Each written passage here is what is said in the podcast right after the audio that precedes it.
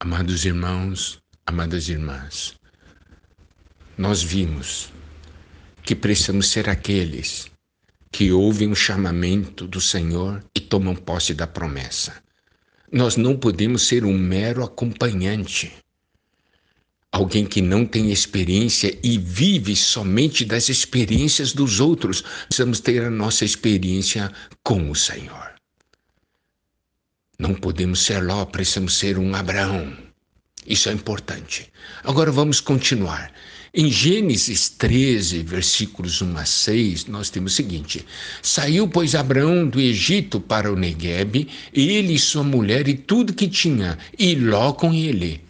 Era Abraão muito rico, possuía gado, prata e ouro, fez as suas jornadas do Negueb até Betel, até o lugar onde primeiro estivera a sua tenda, entre Betel e Ai, até o lugar do altar que outrora tinha feito.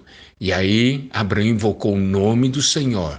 Ló, que ia com Abraão, também tinha rebanhos, gado e tendas e a terra não podia sustentá-los para que habitassem juntos, porque eram muitos os seus bens, de sorte que não podiam habitar um na companhia do outro. Aqui nós podemos ver que Ló, ele seguia Abraão. Ele foi abençoado porque seguia Abraão. Mas nós precisamos ver, ele não era aquele que tinha recebido o chamamento.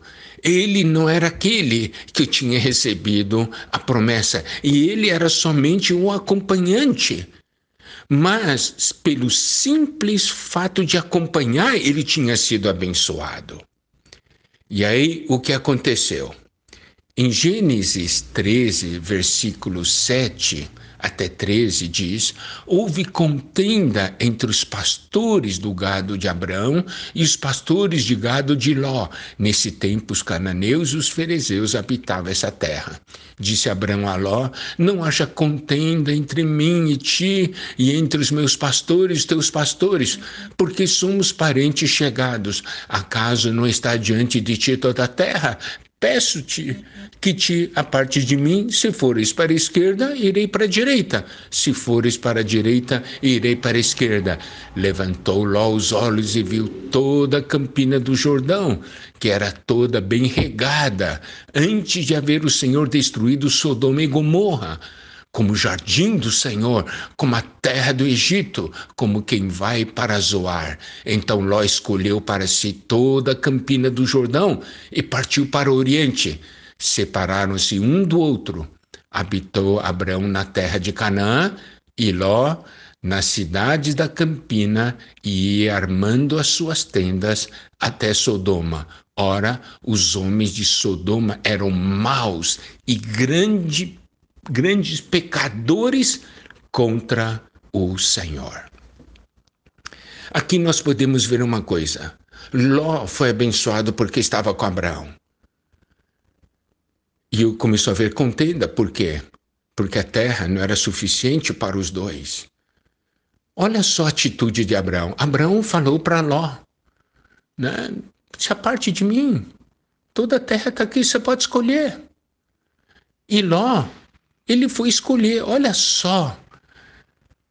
Ele não disse para Abraão: Você é o que tem a promessa, estou só te acompanhando.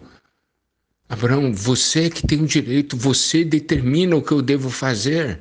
Se for preciso, eu deixo, dou tudo para você, como nós no passado ouvimos dos irmãos que estão à nossa frente, né? Essa palavra. Mas olha só, Ló, ele viu a oportunidade, ele olhou e procurou o melhor, o que era melhor para si. Mas você pode dizer, mas por que, que Abraão não escolheu primeiro? Abraão, ele tinha a promessa de Deus. Ele sabia, Deus vai me dar. Eu não preciso usar meus métodos para escolher. Deus vai escolher para mim, Deus vai dar para mim. Agora, Ló não. Ele escolheu toda a melhor terra para si, aos olhos do mundo, a melhor terra aos olhos do mundo. E ele foi então acampando, armando suas tendas até Sodoma. Olha só para onde ele foi. Ele foi para Sodoma. Os homens de Sodoma eram maus e grandes pecadores contra o Senhor.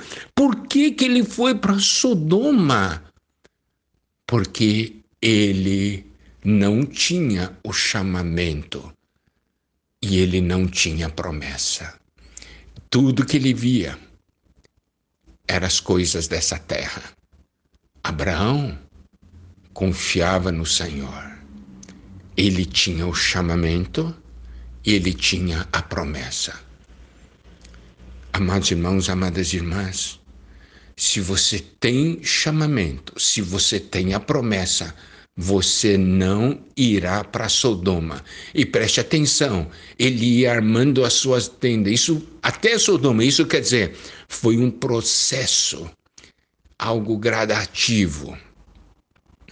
Foi pouco a pouco se aproximando de Sodoma e entrou em Sodoma, passou a habitar em Sodoma.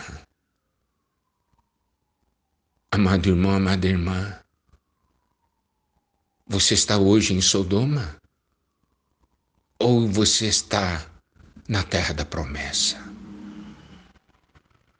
Nesses tempos finais, nós precisamos ser aqueles que têm o chamamento, aqueles que creem na promessa.